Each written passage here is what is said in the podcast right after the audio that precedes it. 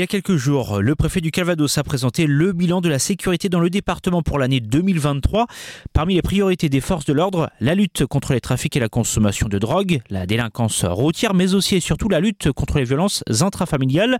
Elles ont augmenté de 28% l'an passé dans le Calvados, contre moins de 11% au niveau national.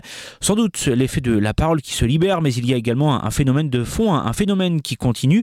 Les violences intrafamiliales représentent une part importante de l'activité du tribunal correctionnel de Caen.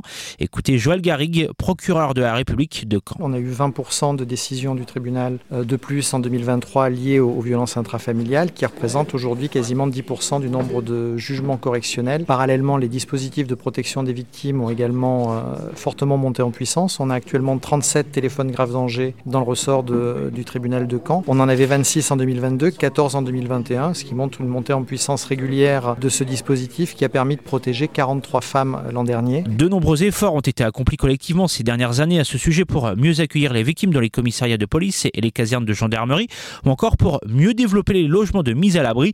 Mais il y a encore du chemin à parcourir. Écoutez Stéphane Brodin, le préfet du Calvados. La gendarmerie, c'est près d'une cinquantaine de militaires euh, sur tout le département qui se consacrent à temps plein à la seule thématique des violences intrafamiliales. Donc c'est des moyens considérables mis euh, par euh, l'État, avec le soutien des collectivités, avec le soutien du, du monde associatif. Et on dépice là un, phénomène qui reste euh, extrêmement préoccupant. Cette année, une structure devrait ouvrir ses portes au CHU de Caen pour pouvoir accueillir, renseigner et prendre en charge le plus grand nombre de victimes afin de préparer la vie d'après.